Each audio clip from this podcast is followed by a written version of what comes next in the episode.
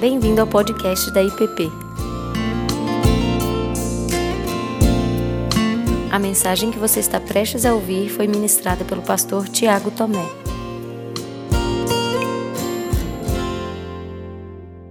Capítulo 20, por favor.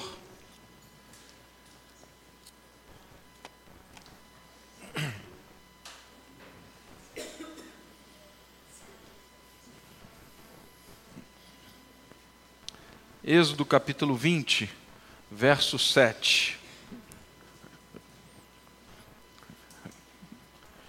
Já há algum tempo nós estamos caminhando dentro do livro de Êxodo.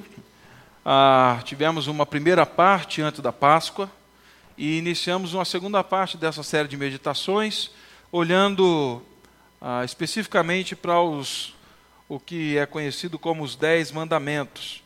Alguns até, alguns irmãos brincaram, né, falando assim, mas o pastor Ricardo veio e falou que não é dez, veio e falou que não é mandamento, como é que a gente fica? Ele falou assim, não, ele está trazendo algo que tem sido ah, conversado, tem sido discutido, e que também está no texto. Né? E tem sido um tempo muito bom. E hoje nós vamos olhar para o verso 7 do capítulo 20, aquele que ficou sendo conhecido como o terceiro mandamento. Êxodo capítulo 20, no verso 7 diz assim: Não tomarás o nome do Senhor teu Deus em vão, porque o Senhor não terá por inocente o que tomar o seu nome em vão. Vou ler novamente. Não tomarás o nome do Senhor teu Deus em vão, porque o Senhor não terá por inocente o que tomar o seu nome em vão. Pai, temos diante de nós a tua palavra temos o teu Espírito aqui no nosso meio, cremos. Por isso pedimos que o Senhor nos guie, nos oriente na meditação, que o Senhor fale conosco, que o Senhor venha ao nosso encontro. No nome do teu Filho Jesus é que pedimos isso a ti. Amém. Irmãos, durante muitos anos da minha infância, acho que talvez toda a minha infância e parte da adolescência, ah, eu fui admoestado a não falar o nome de Deus em vão. Quem aqui já foi admoestado a isso, levanta a mão, por favor. Aí, todo mundo, né? É, ah, aquelas expressões como pelo amor de Deus, é? Ah, outras como é, por Deus, é sério o que eu estou falando, é? Ah, Deus o livre, né? ou Deus me livre, ou aquela outra que você olha e fala, meu Deus, né? assim. Essas expressões, tem alguns irmãos que dizem outra coisa, né? Chama o nome de outra mãe e tal, aquele negócio todo. Todas essas expressões e algumas que você tem aí, ah, sempre eram acompanhadas de cala a boca, menino. Fica quieto, ó, oh, Deus vai castigar, né? Fecha essa boca, você não sabe o que está falando. Era sempre acompanhada ah, de uma repreensão. Bem, certamente essas repreensões elas têm o seu grau de zelo, de respeito, de seriedade, de cuidado. Ah, tudo isso estava envolvido nessas admoestações. Com certeza estão envolvidas. E elas, elas estão corretas. Mas eu confesso que durante muito tempo, na minha infância e adolescência, eu não fazia muito sentido a admoestação por falar o nome de Deus. Não fazia muito sentido para mim. E aí eu ficava pensando, bom, o que realmente significa não tomar o nome de Deus em vão? Significa e se limita somente a não pronunciar a, o nome Deus significa somente a não fazer uma afirmação em que eu quero testificar de que aquilo ali é verdade mesmo, é, testificar a verdade dos fatos e falar assim: bom, não posso colocar o nome de Deus nisso daqui. Por que tamanha preocupação com a pronúncia ah, desse substantivo, no nome de Deus? A forma como eu fui ensinado durante um tempo, eu confesso para vocês de novo, que soava para mim como um certo preciosismo.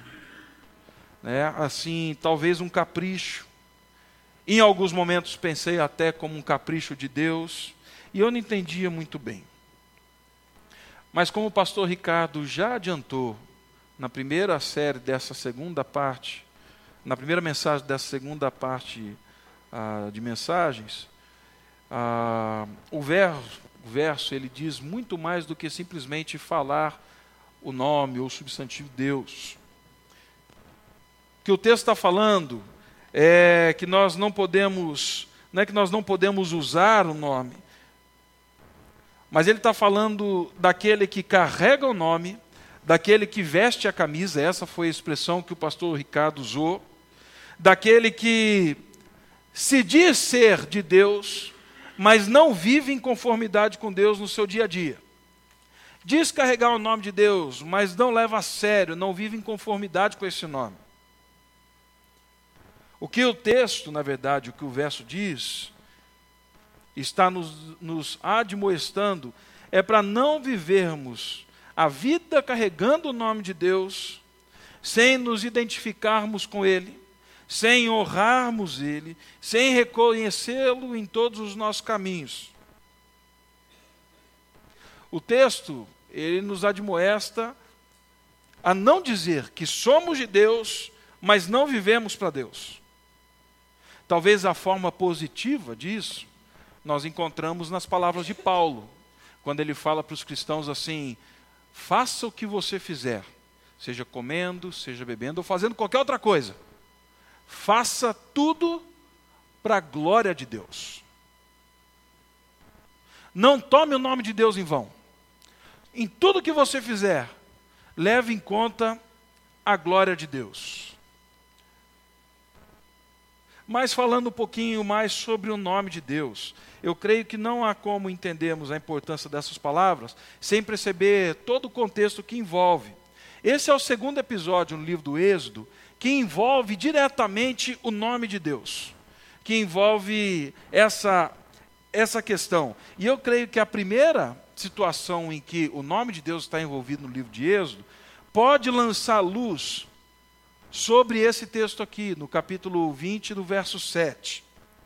Lá no capítulo 3 de Êxodo, quando Moisés é chamado, e ele começa a relutar com Deus, e Deus falando: Rapaz, eu estou enviando você para libertar o meu povo. E aí Moisés fala assim para Deus: Bom, eu posso ir falar com os anciões, eu posso falar com os israelitas, e quando eles perguntarem: Quem é o Senhor? O que eu vou dizer? Quando eles perguntarem quem é o Deus, qual é o nome dele, o que eu vou dizer? Moisés estava falando com uma sarça que estava queimando. Então Deus responde, lá em Êxodo 3, 14 e 15: Eu sou quem eu sou. Dizei aos filhos de Israel: O Senhor, Deus de vossos pais, o Deus de Abraão, o Deus de Isaac, o Deus de Jacó, enviou-me a vós. Este é o meu nome para sempre, o nome pelo qual sou recordado de geração em geração. É provável que alguns ainda conhecessem o nome divino que Deus apresenta. Mas Deus parece que está reintroduzindo esse nome santo, que nós vamos ver aqui, esse nome que traz à memória o relacionamento dele com o povo dele. E Moisés, quando pergunta para Deus e Deus responde, parece que Moisés, ele entende. Tanto que lá no capítulo 15, no verso 3, na declaração e no cântico de Moisés, ele diz assim: O Senhor é o seu nome. Senhor é o seu nome. Essa palavra Senhor, esse nome especial, aparece mais de cinco mil vezes no Antigo Testamento. Nós conhecemos esse nome Senhor como um tetragrama, porque em hebraico ele é formado de quatro letras: Y, H, W e H. Não existem vogais, por isso uma dificuldade de se pronunciar o nome e até mesmo de recordar como deveria ser esse nome. Os estudiosos das línguas originais, eles dizem que provavelmente a pronúncia era Iavé ou Javé. Bom, esse nome Iavé. a quem Deus se revela a Moisés, é o nome que deveria ser anunciado. Mas o fato determinante de tudo isso é que a resposta que Moisés recebeu é que o nome de Deus revelava o, o seu caráter e os seus atributos. O pastor Davi falou disso. Aliás, ele falou numa mensagem só sobre o nome de Deus revelado a Moisés. Se você tiver algum interesse, volte lá no nosso site, procure e ouça. Né? Mas quando esse nome, Yahvé, o Senhor, ele é alinhado com a herança genealógica, quando esse nome ele é alinhado com Abraão, com Isaac, com Jacó, o que Deus está trazendo à mente é que ele era o Deus da aliança, do pacto. Ele era o Deus presente nos milagres, na vida dos patriarcas, mas ele é o Deus de aliança.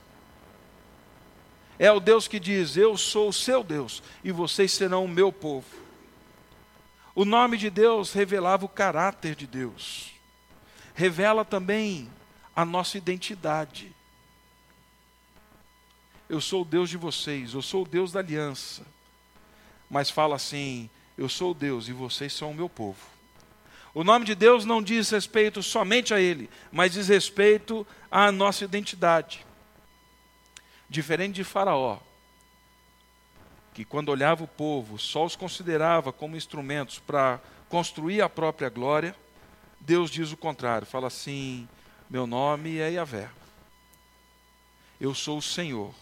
Senhor de quem? Senhor de vocês. Vocês são meus. Existe um relacionamento de pertencimento. Olha só novamente o que diz Êxodo 3, 14 e 15.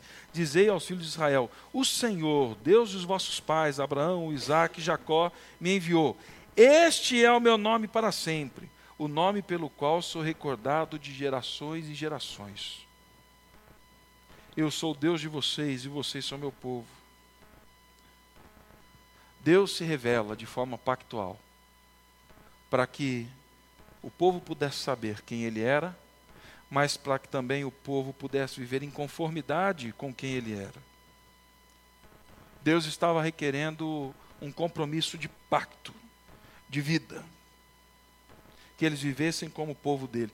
Meu irmão, não podemos e não temos o direito de carregar o nome do Senhor, de Iavé, de Javé, e viver de maneira fútil, de maneira vã.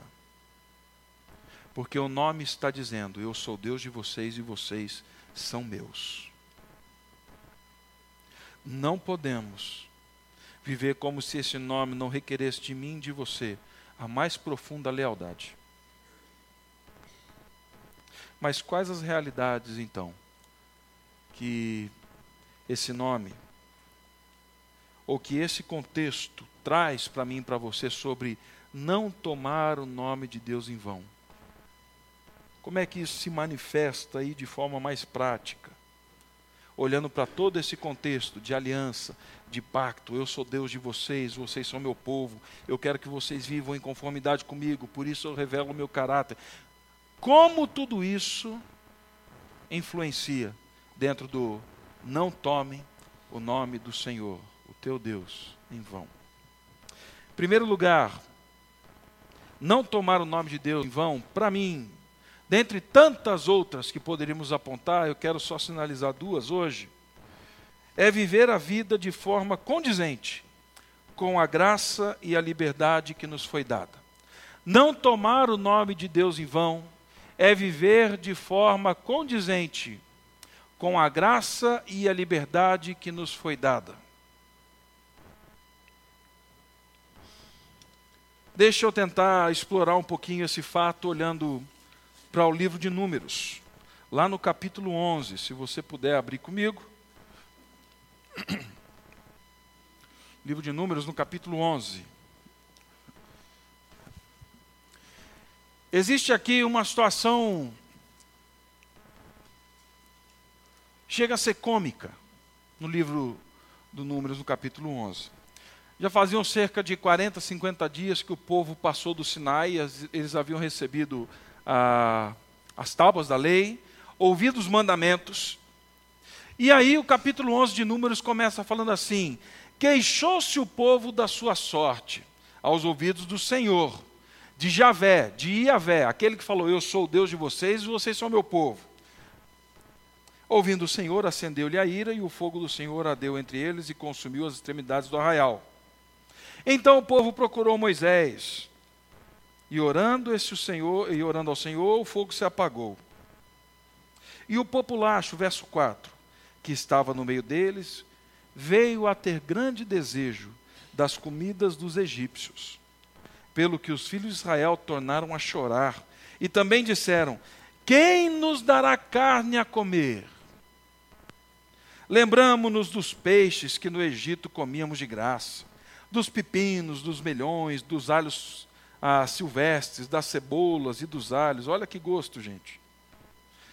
Agora, porém, olha o que eles falam: seca-se a nossa alma, e nenhuma coisa se não vemos esse maná. Falava-se o maná e eles escolhiam, e assim segue. O povo havia sido liberto da escravidão no Egito. O Senhor havia libertado eles com mão poderosa. O mar se abre.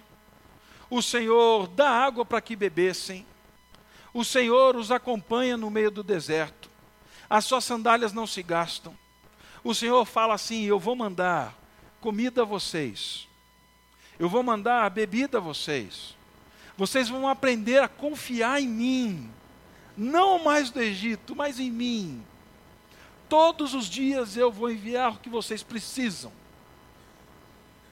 Mas depois de um tempo andando, o povo olha para trás e fala assim: quer saber? Nós estamos mesmo é com saudade da escravidão. Nós estamos com saudade do Egito. A provisão que Deus manda, nós não queremos. Afinal, para todo lado que a gente olha na hora do almoço é maná. De manhã é maná, à tarde é maná. Eu não aguento mais maná. Eu estou é com vontade do Egito, porque no Egito eu tinha melão, pepino, alho poró, alho silvestre tal. Galera vegetariana, né? Colocaram até um peixinho ali.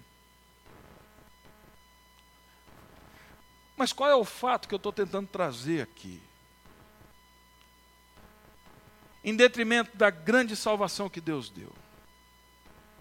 Por conta dos desejos da alma, por conta dos desejos da carne, por conta da saudade daquilo que saciava talvez o apetite. Eles trataram com desprezo a liberdade de Deus trataram com desprezo tão grande salvação que o Senhor realizou no Egito e que havia sido prometido a Abraão lá atrás. E eles ficam com saudade e falam assim: seca-se a nossa alma, seca-se a minha alma, eu quero mesmo é voltar para a escravidão. Mesmo depois de ter ouvido Deus falar: Eu sou o Deus de vocês e vocês são o meu povo. Eu vou cuidar de vocês. Meus irmãos, nós tomamos o nome de Deus em vão. Quando diante de tamanha salvação e libertação que nos deu do pecado, dos nossos desejos, nós vivemos com saudade da vida da escravidão, da vida de pecado, da vida da desgraça. Quanta gente eu já não ouvi dizer assim: Ficou fácil agora que se converteu, aproveitou, aproveitou, aproveitou e agora se converteu, curtiu os dois lados da vida. O que? Põe a mão na cabeça. Aquilo que a gente considera como curtiu a vida, Jesus considera como pecado para a morte.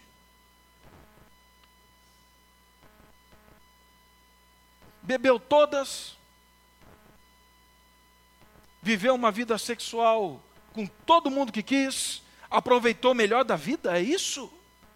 Quanta gente a gente não vê com saudade do Egito, com saudade daquilo que a escravidão oferecia. Nós tomamos o nome de Deus em vão. Quando diante da salvação, nós temos saudade da vida da escravidão. Nós tomamos o nome de Deus em vão quando comparamos a riqueza da liberdade com os prazeres passageiros do Egito. Nós tomamos o nome de Deus em vão, o Deus que nos libertou, quando nós estabelecemos uma comparação com o pouco, mas que é suficiente para eu viver e chegar na terra prometida, com a fartura que o Egito oferece. Nós tomamos o nome de Deus em vão quando nós julgamos a Deus por não satisfazer os nossos caprichos, os nossos desejos e os nossos apetites. Quanta e quanta gente não está julgando Deus. Falando assim, quer dizer então que é só isso daqui que o Senhor vai me dar? É só até aqui mesmo? Os meus sonhos são bem mais altos que os sonhos de Deus. Nós tomamos o nome de Deus em vão quando ele não quando nós julgamos por não satisfazer os nossos caprichos e os nossos desejos, nós tomamos o nome de Deus em vão. Quando nós, caminhando com o povo de Deus, vivemos com o pescoço virado para trás, com saudade do Egito, com saudade da vida antiga, com saudade do pecado, com saudade dos prazeres da escravidão. O texto de Números termina dizendo que o Senhor falou assim: então se preparem, eu vou mandar codornizes. E por isso que eu falei que o texto ele é cômico, porque Deus fala assim: vocês vão comer codornizes até sair pelo nariz. Uma peste acomete aqueles que comeram as codornizes e eles morrem. E o capítulo termina dizendo que aquele local foi chamado de sepultura dos desejos. não tomarei por inocente aquele que tomar meu nome em vão. Deus entregou eles às paixões, à loucura de olhar para a liberdade e falar assim: estou com saudade do Egito. Tomamos o nome de Deus em vão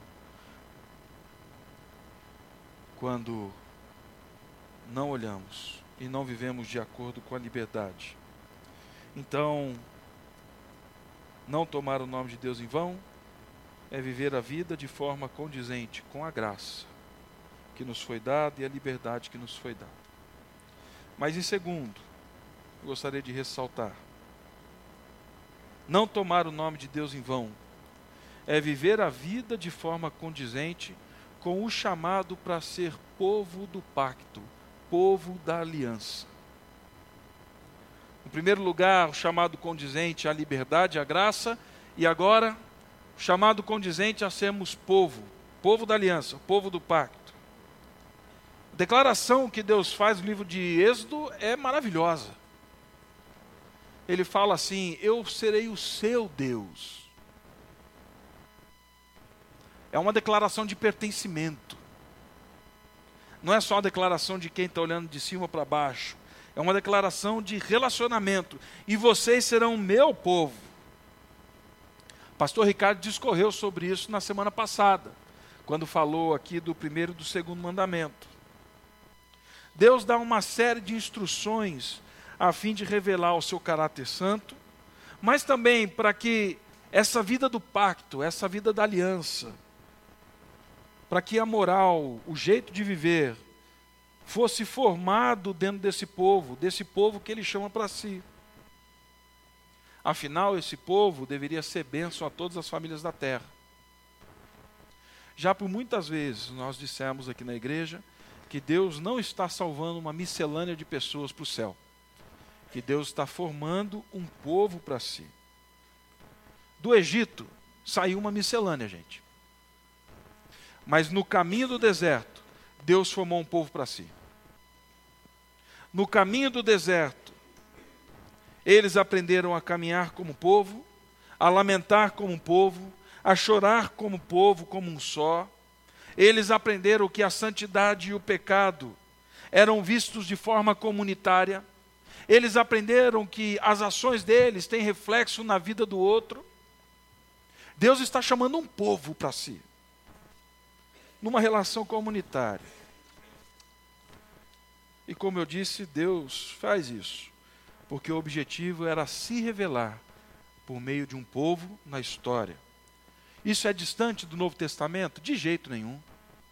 Em João 17, quando Jesus está orando a Deus, ele fala assim: Pai, assim como eu sou um contigo e o Senhor é um comigo, que eles sejam um conosco de forma que o mundo saiba que eu vim a esse mundo, que eu vim da parte do Senhor, porque nós somos um. Jesus resgatando a ideia do pacto, a vida comunitária. Mas eu creio que o apóstolo Paulo, lá em 1 Coríntios, pode nos ajudar a entender um pouquinho melhor essa realidade que eu estou trazendo aqui hoje. Lá no capítulo 11, no verso 13, Paulo fala assim à igreja de Corinto: Nisto que vos prescrevo, não vos louvo, porquanto vos ajuntais não para melhor e sim para pior. 1 Coríntios 11.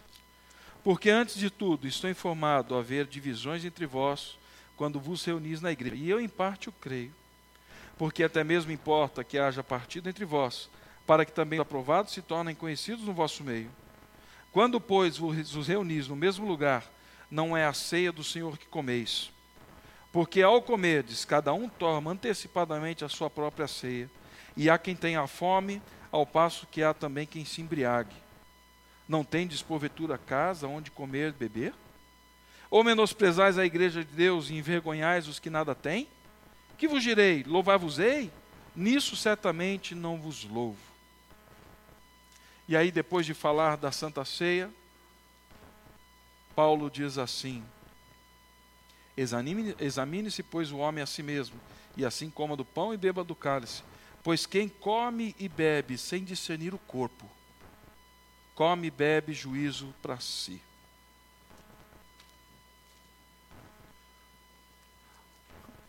Paulo está dizendo aqui que fomos chamados a um pacto. Fomos chamados ao ao cálice da nova aliança, o sangue de Cristo. Mas Paulo está escrevendo para a igreja de Corinto falando assim: no que eu escrevo agora, eu não louvo vocês, porque vocês não estão conseguindo discernir a vida comunitária, a vida como povo, como corpo. Vocês se reúnem para ceiar, vocês se reúnem em volta da mesa, mas vocês não esperam aqueles que têm fome. Quem tem mais, faz questão de mostrar que tem mais. Come mais e bebe mais, a ponto de encher a cara. Esbanja, esnoba. E quem não tem nada, volta com fome para casa. Me diz, isso é ser corpo, isso é ser povo? E aí então Paulo fala assim: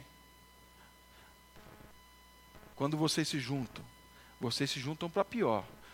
Porque, na verdade, o que vocês estão fazendo não tem nada a ver com a participação no povo do pacto, da aliança. Por isso, aquele que come e bebe sem discernir o corpo, come e bebe juízo para si. Come e bebe juízo para si. Eu creio que nós tomamos o nome de Deus em vão. Quando nós não levamos em conta o corpo de Cristo nas nossas ações individuais, nas nossas escolhas, na maneira como eu vivo.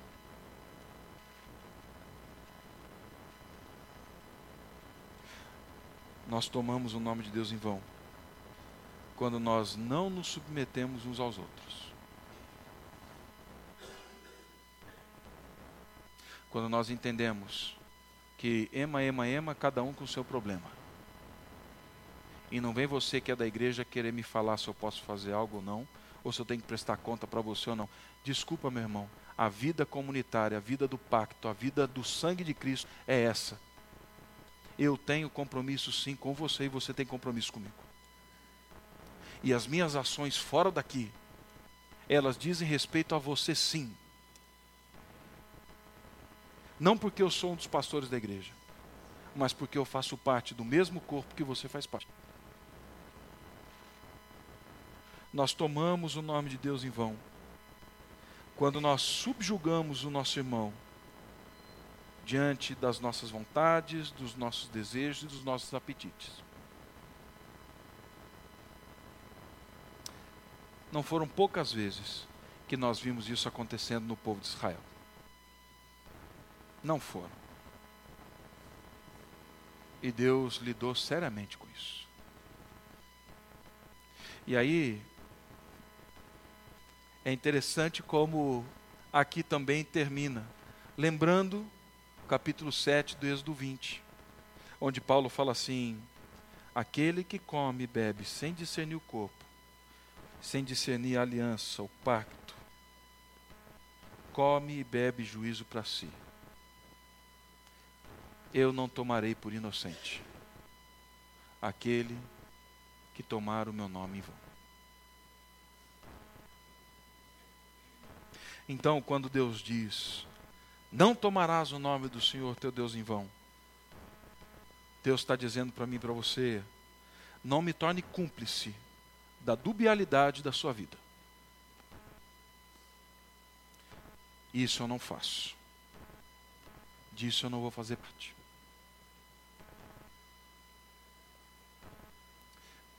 Pode parecer pesado, mas lembre-se que por trás de tudo isso existe um Deus que te libertou, que salvou. Existe um Deus que não precisava, mas por graça falou assim: Eu sou o seu Deus. E eu quero que você seja o meu povo.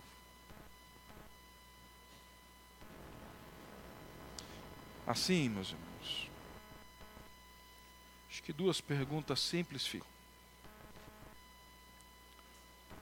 Como está a sua caminhada diante da liberdade que Deus te deu? Deus te deu a liberdade e aí agora você fica olhando para trás para o Egito. Deus te deu liberdade e agora você fica falando assim: Puxa vida, que saudade do pecado.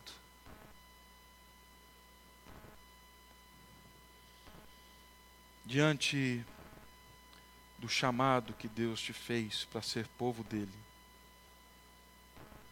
como está a sua relação comunitária.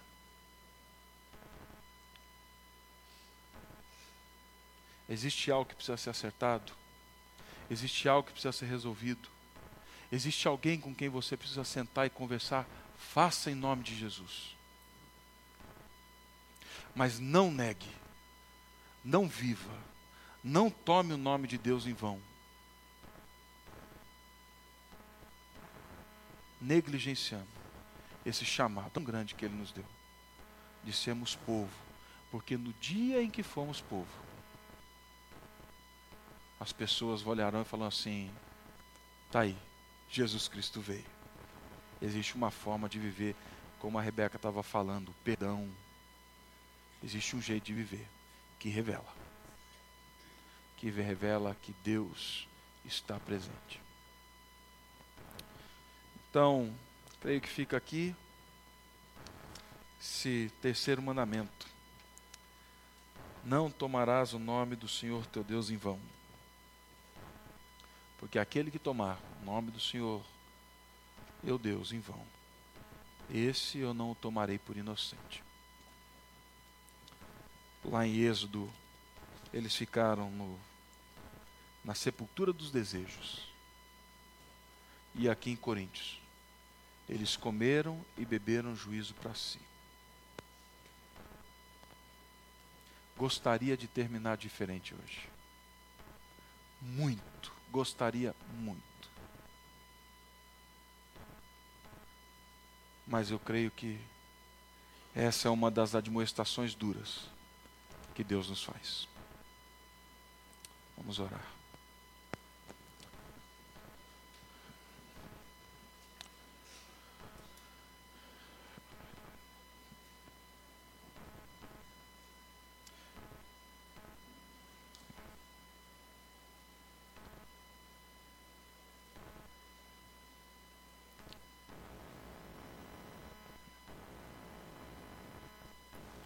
Pai, é inevitável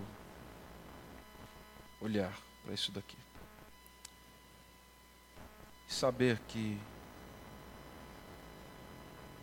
em muitos momentos, eu mesmo faço isso.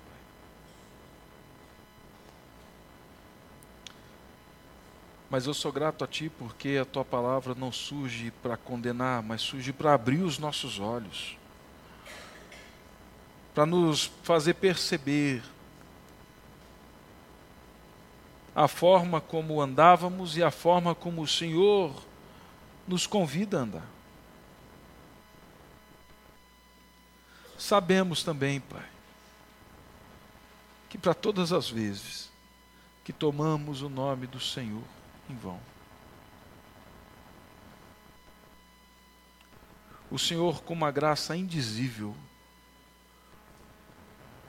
em Cristo Jesus, nos perdoa.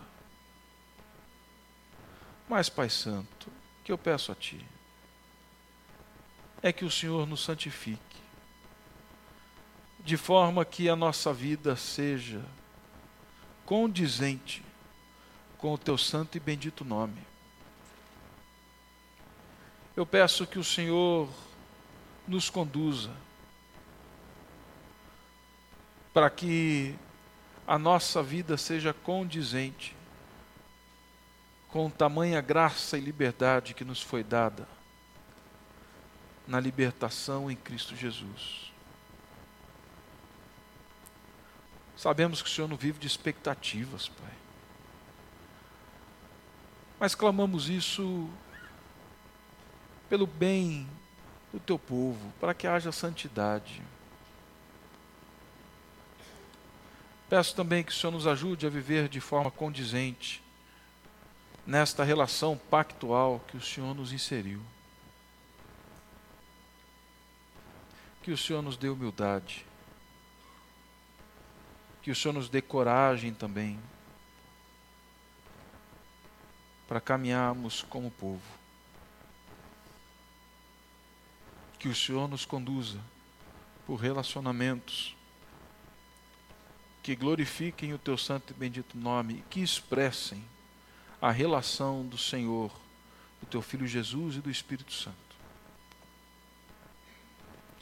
E que dessa forma, Pai,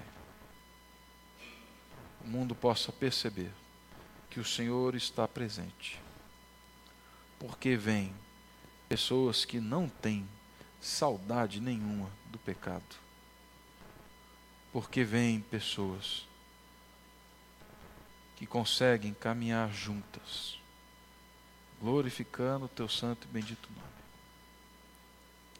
Abençoa-nos, Pai, guia-nos. É o que eu clamo a Ti, no nome de Cristo. Amém. Você acabou de ouvir o podcast da IPP. Para saber mais, acesse nossa página em www.ippdf.com.br.